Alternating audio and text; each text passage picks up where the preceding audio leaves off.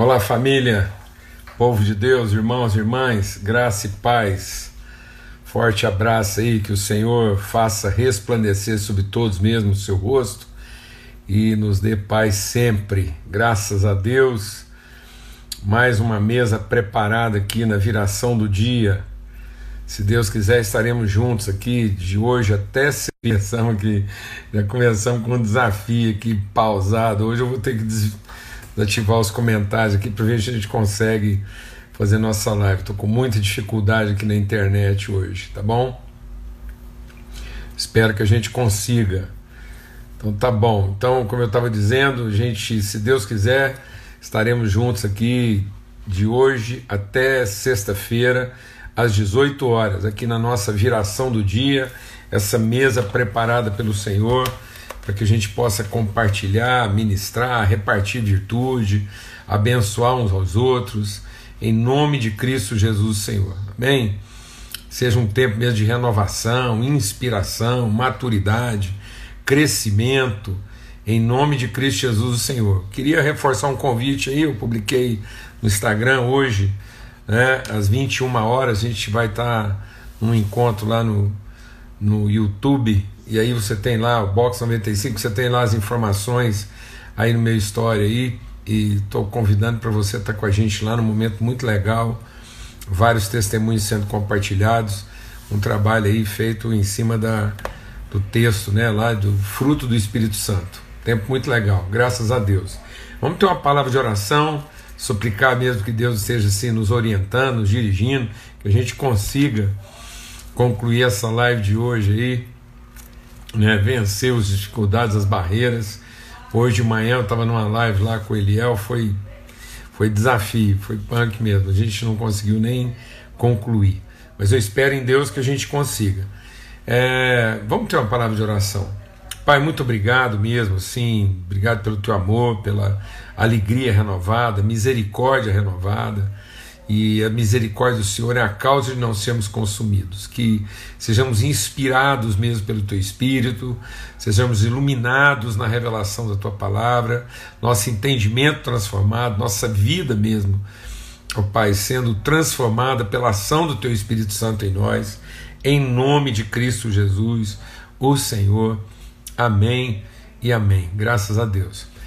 Olha, é, eu estou com algo no coração aqui para a gente compartilhar durante esses dias, né, cinco dias de reflexão aí. E é um desafio, porque a gente vai estar usando aqui algumas figuras assim bem né, é, desafiadoras, mesmo assim, bem simbólicas, né, uma, uma visão de Ezequiel, que depois é repetido lá pelo apóstolo João, quando ele está exilado na ilha de Patmos. E, e quero explicar por que, que a gente vai estar compartilhando sobre esses aspectos. Primeiro, porque o Ezequiel estava exilado, né?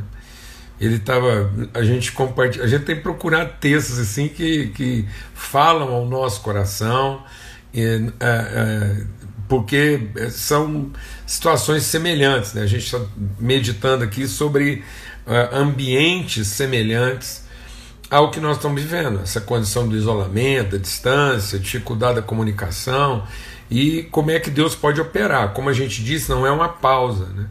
então viver esse processo esse tempo é essencial que a gente entenda que não é uma pausa.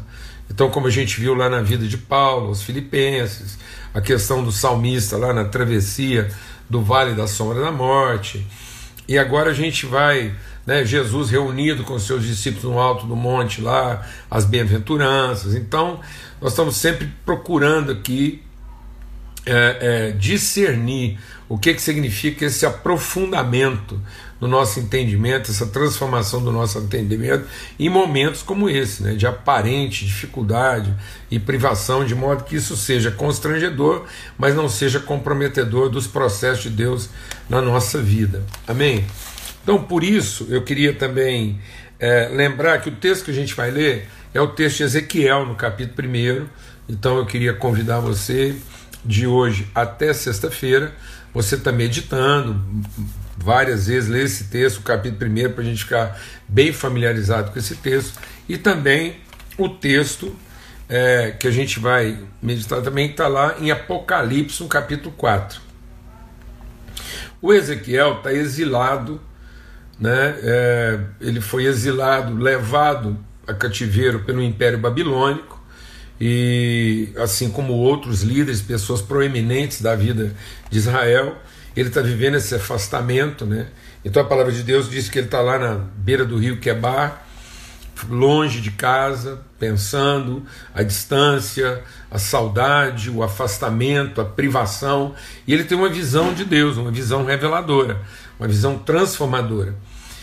O João, que está lá na ilha de Patmos, depois, né, é, bem depois, praticamente o último apóstolo vivo, está lá exilado, afastado também, privado dos seus, privado da comunhão e num lugar inóspito, né, um lugar muito difícil. A gente, eu tive a oportunidade de conhecer a ilha de Patmos, é um lugar onde a vegetação é pouca, é muito sol, é escaldante e, e é, os historiadores dizem que, que é, o João, antes de ser levado para lá, ele foi escaldado em água fervente, ou seja, então ele estava lá meio que em pele, é, né, em, pele viva mesmo, assim, e, e sofrendo num lugar muito quente, sem sombra, exilado, afastado de todo mundo, dos irmãos, da comunhão, e ele tem praticamente a mesma visão de Ezequiel. Então é interessante isso, né? Homens de Deus em momentos chaves da história, momentos de grande revelação, momentos de grande agonia, o povo sofrendo, perseguição, luta, enfrentamento, impedimentos, e esses homens tendo uma visão de Deus. E o interessante é que essa visão compartilhada por Ezequiel e por João são visões ministeriais, falam um pouco daquilo que é a nossa vocação como povo de Deus, a nossa vocação como família de Deus, como ministros da glória de Deus. Então, apesar de todo constrangimento, apesar de toda dificuldade, apesar de todo isolamento, de toda luta, esses homens estão tendo visões redentoras visões gloriosas, a glória de Deus se revelando num lugar, numa situação como essa. Então não, não era para se lamentar, porque é é um tempo né, em que Deus está também no momento de grande dificuldade, privação e intensidade, muita interioridade, Deus revelando toda a sua glória. E é mesmo, as duas visões são para revelar a glória de Deus. E, e nos revelar também como é que essa glória de Deus ela se movimenta. Então, o texto de Ezequiel, eu vou ler todo o texto aqui, né, do capítulo 1 e depois o texto de Apocalipse, a gente vai conversando aqui até sexta-feira, tá bom? Então, no trigésimo ano do quarto mês, no quinto dia do mês, estando eu no meio dos cativos, junto ao rio Quebar, abriram-se os céus, e eu tive visões de Deus.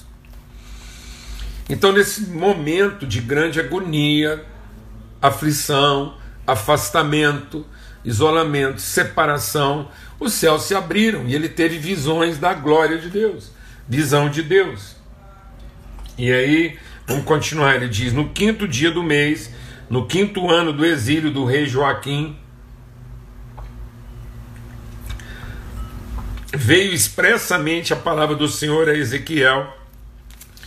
Bem, vamos entendendo esse cenário luta, privação, afastamento, saudade, isolamento, distância.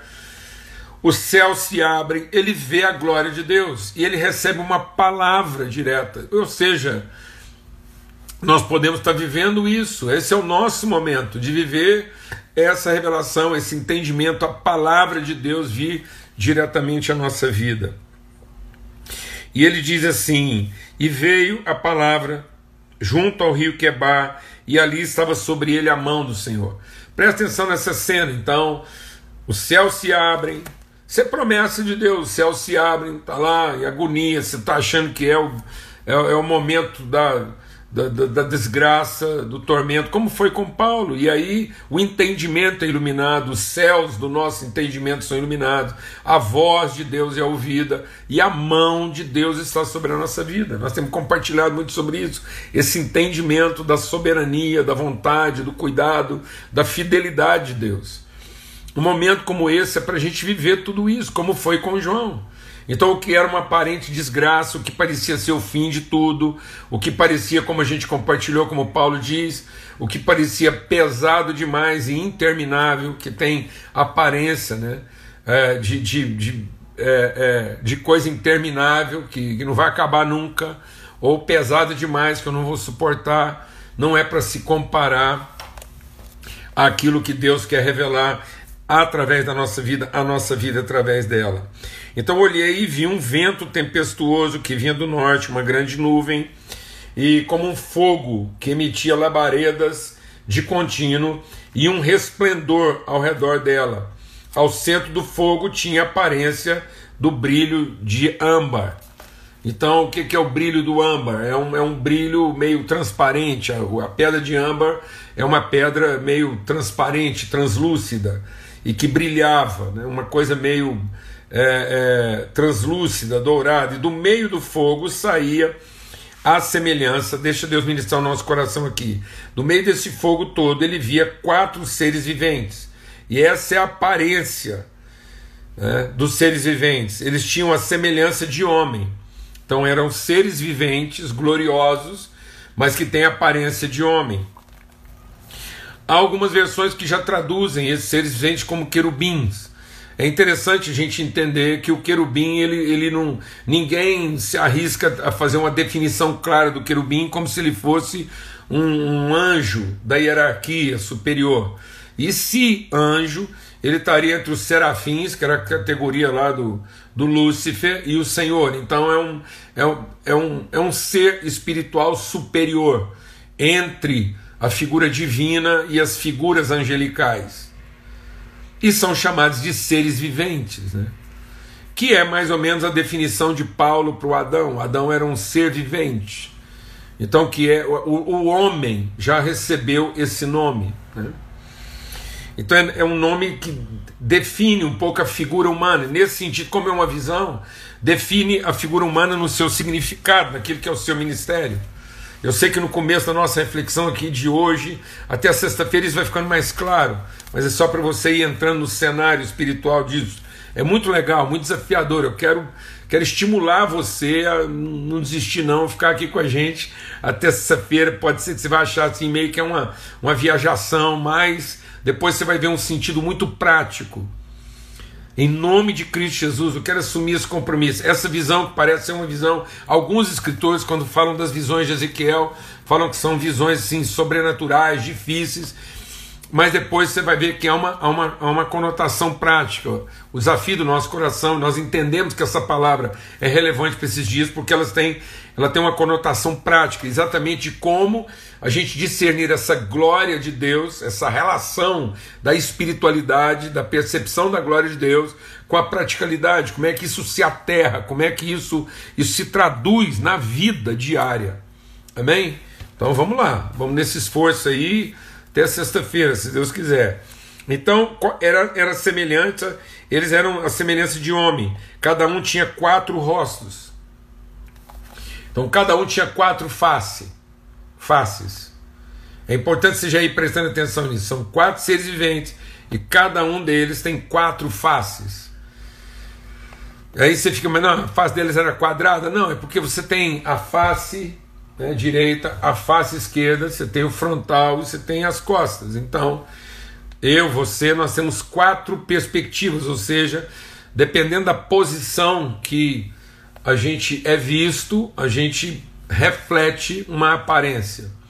São quatro seres viventes porque se acreditam que eles representam a totalidade da criação, os quatro cantos da terra. Então esse é o desafio, porque esse ser é como se eles transportassem a glória de Deus para os quatro cantos da terra e testemunhassem dessa glória dos quatro, então, ou seja, toda a criação. Toda a criação vai partilhar, vai comungar, vai perceber, vai receber o testemunho dessa glória. E quem transporta essa glória? São esses quatro seres viventes. Então, essa, essa, o fato deles serem quatro é porque não é pela numerologia, é pelo significado da plenitude, ou seja, toda a criação é visitada pela presença do, desses seres viventes, ou seja, o ministério deles vai a toda a criação.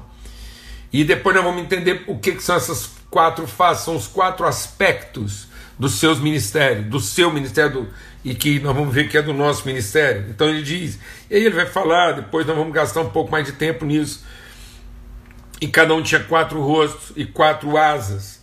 E as suas pernas eram direitas, as plantas dos seus pés como a planta do pé de um bezerro, e luziam como brilho de bronze polido, tinham mãos de homem debaixo das suas asas.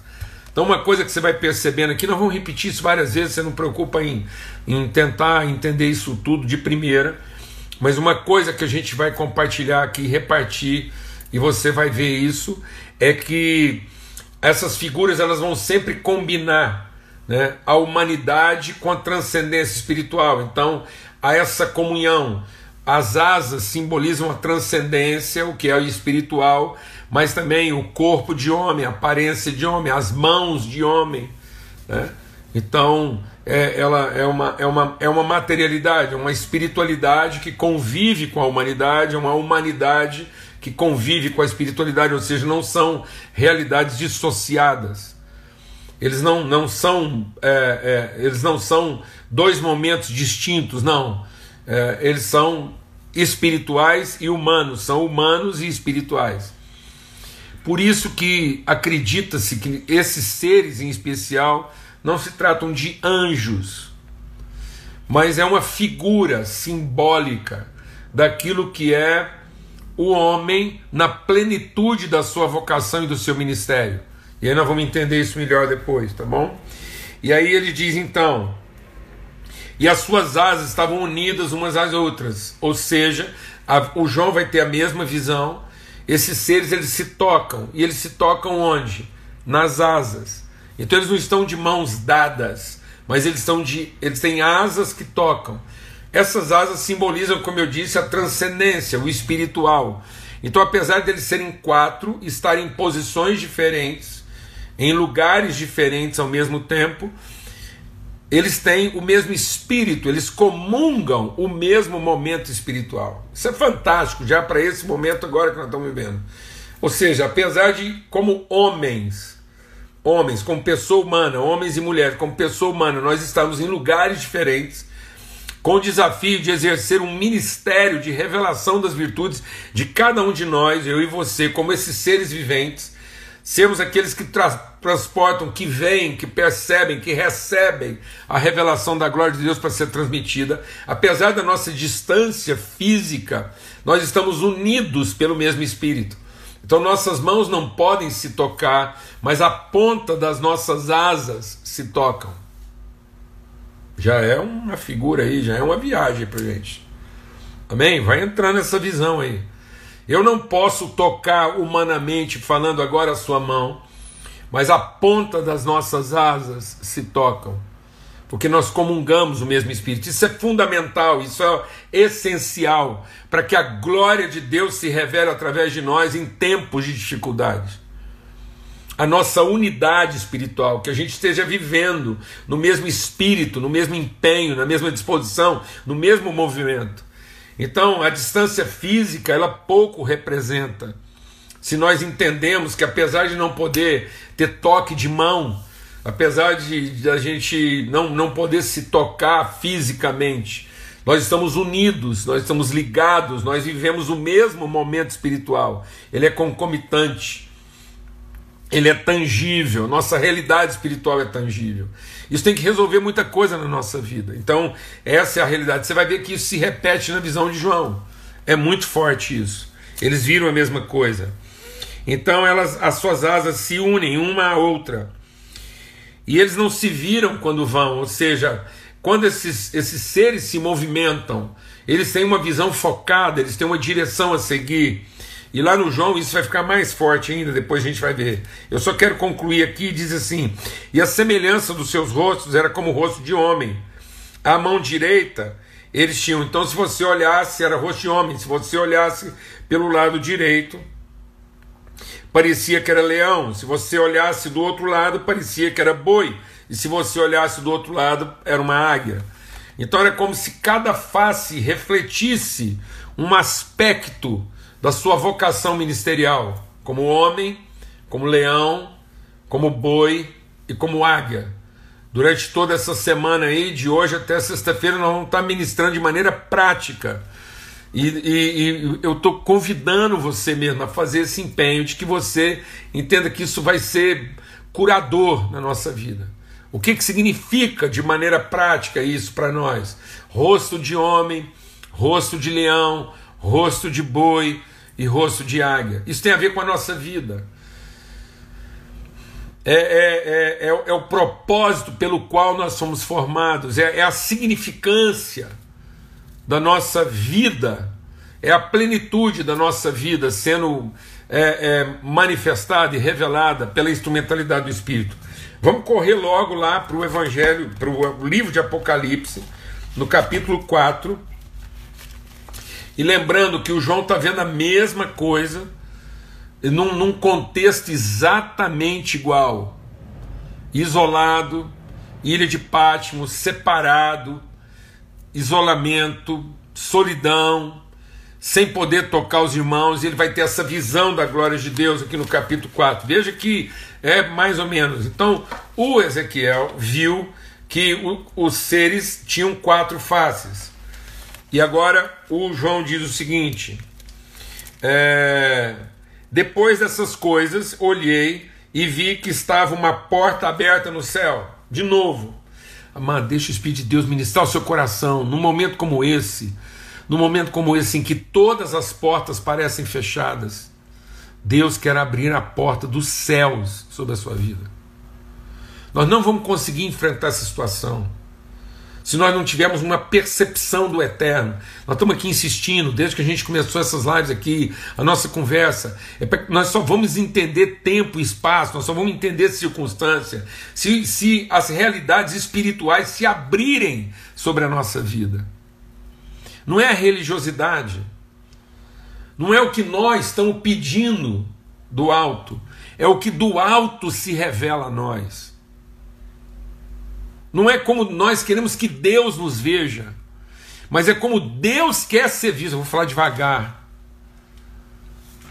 Se liberte dessa ideia de que sua vida vai estar resolvida se Deus de repente olhar para você.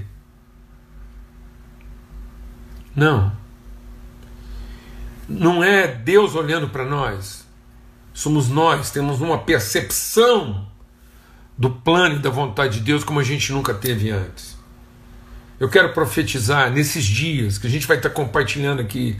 Meu empenho, minha oração tem sido que, que durante esses cinco dias que nós vamos estar juntos aqui meditando sobre esse texto, os céus se abram sobre a sua vida. Os céus se abram sobre a sua vida, sobre a sua cabeça, as portas se abram. E você tem uma visão da eternidade, da glória de Deus e de como isso afeta o seu senso de significado, de propósito, de direção, de orientação, de relação espiritual. Amém. Uma visão da glória de Deus num momento de grande dificuldade, onde tudo parece estar fechado, onde tudo parece estar confuso. A glória de Deus se revelando sobre nós. Amém? Em nome de Cristo Jesus. É isso que nós estamos buscando. Esse tem sido o nosso empenho aqui. Como foi na reflexão das cartas de Paulo, Salmo, para que essa meditação, como foi lá a bem-aventurança, Salmo 1, para a gente, as nossas raízes em Deus, a oração de Paulo, arraigados em amor. E aí ele diz assim: Eu vi a porta aberta e pela. E a primeira voz que eu vi, como de som de trombeta, falando comigo, de novo, tá vendo? O Ezequiel disse isso, Deus falando comigo, Deus falando com você, falando comigo. Aconteceu com João, aconteceu com Ezequiel, essa visão. E nós podemos ouvir a voz de Deus nesse momento, os céus abertos, uma visão da glória que significa, que dá sentido à nossa vida de forma prática, efetiva. E ele diz assim: e Deus diz: sopra aqui, e eu te mostrarei as coisas que depois irão acontecer. Lembra que a gente falou lá no Sermão do Monte? Não é uma, uma auto-percepção, é uma auto-percepção, é perceber as coisas a partir. Então Deus abriu e falou assim: veja a vida na perspectiva da eternidade e não na expectativa de futuro. Meu Deus, fala devagar. Veja a sua vida, tempo e espaço, na perspectiva de quem está vendo a partir do eterno e não como quem está procurando saber o futuro. Amém? Glória a Deus. Espiritualmente, nós podemos ver tudo isso do alto. Foi o que Deus fez com Ezequiel, foi o que Deus fez com João. Imediatamente foi arrebatado em espírito, e um trono estava posto no céu, e alguém assentado sobre o trono. Na mesma visão de Ezequiel, está aqui. A gente entender que a glória de Deus ela é entronizada, um senhorio, um senhorio, o Senhor da história, aquele que começou, há de concluir, aquele que gerou em nós o desejo, dará condições de realizar, a mão de Deus, a fidelidade de Deus, há um trono sobre os quatro cantos da terra, o senhorio de Deus, uma vontade eterna, um plano acontecendo, não são as circunstâncias, não é um Deus que muda de vontade, que é um Deus manipulado pela nossa oração, não, um Deus que em oração quer revelar o que é o propósito eterno, sua vontade eterna, para que a gente viva dessa intencionalidade de Deus, para que a gente entre na dimensão, por isso que Paulo diz: transformados no entendimento, sacrificando vontades, sacrificando desejos humanos, para que transformado no entendimento nós possamos experimentar a perfeita, boa, agradável vontade de Deus. Meu Deus, a vida, você entrando nessa visão espiritual, na dimensão de Deus, sentado ali, né, vendo a vida partir do trono do senhorio de Deus. Vamos lá. E ele diz assim: e ele diz que havia uma pedra de jaspe, de sardônio, ao redor do trono havia um arco-íris semelhante na aparência à esmeralda. Ao redor do trono havia também 24 tronos, e via sentados sobre o trono 24 anciãos, vestidos de branco, que tinham nas suas cabeças coroas de ouro. 24 anciãos, né? Aquilo que é são as tribos de Israel e os, e os apóstolos, ou seja, Velho e Novo Testamento, né? Então, é, tudo harmonizado, o senhorio de Deus sendo revelado na história como um todo. Né? E aí ele diz o que? É, do trono são relâmpagos, lembra lá? Relâmpagos, vozes, trovões, diante do trono as sete lâmpadas de fogo, as quais são os sete Espíritos de Deus.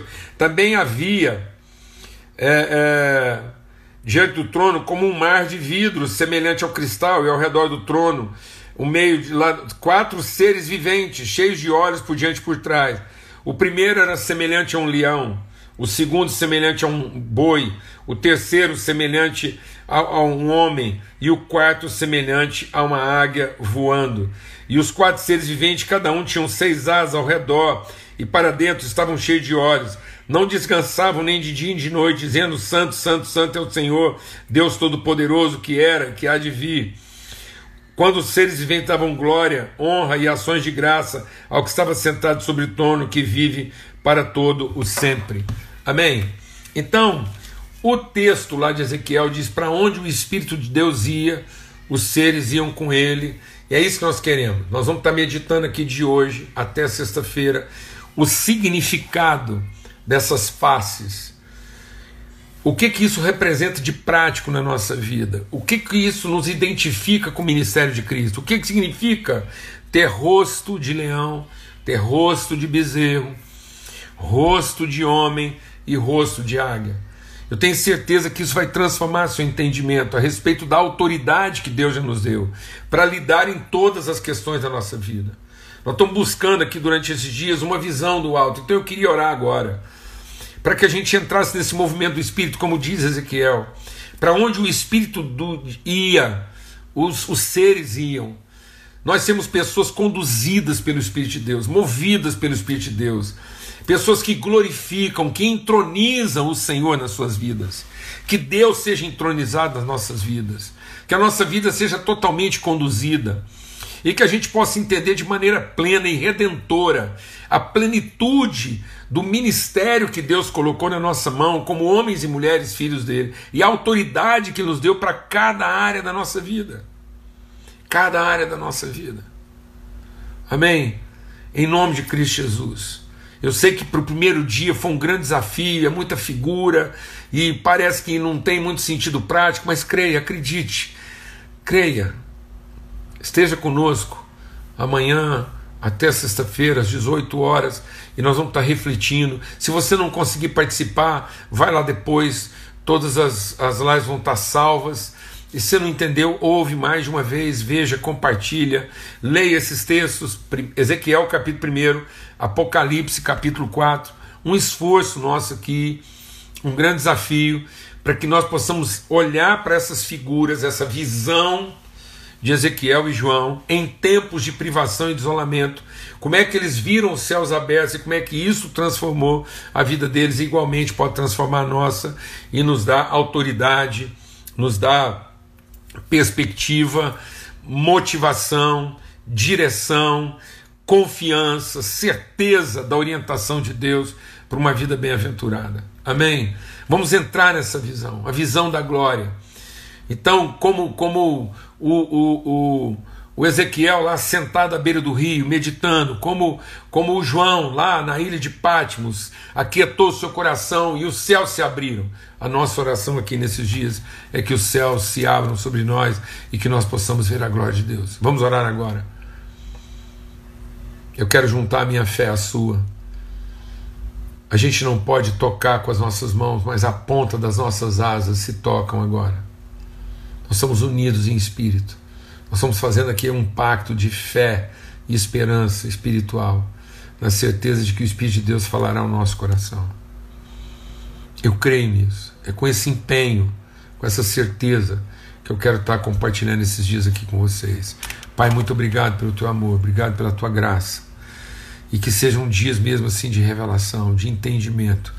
Que o céu se abra, nós possamos ver a tua glória, o Senhor entronizado, e nossa vida seja transformada, como nos dias de Ezequiel, de João, essa revelação trouxe um novo entendimento na vida daqueles homens e das pessoas à volta deles, ó Pai, gerou virtude. E nós queremos ter essa visão dos céus abertos, entender, ó Deus, a vida, nossos desafios, na perspectiva daquilo que é a revelação da tua vontade eterna, no nome de Cristo Jesus, o Senhor.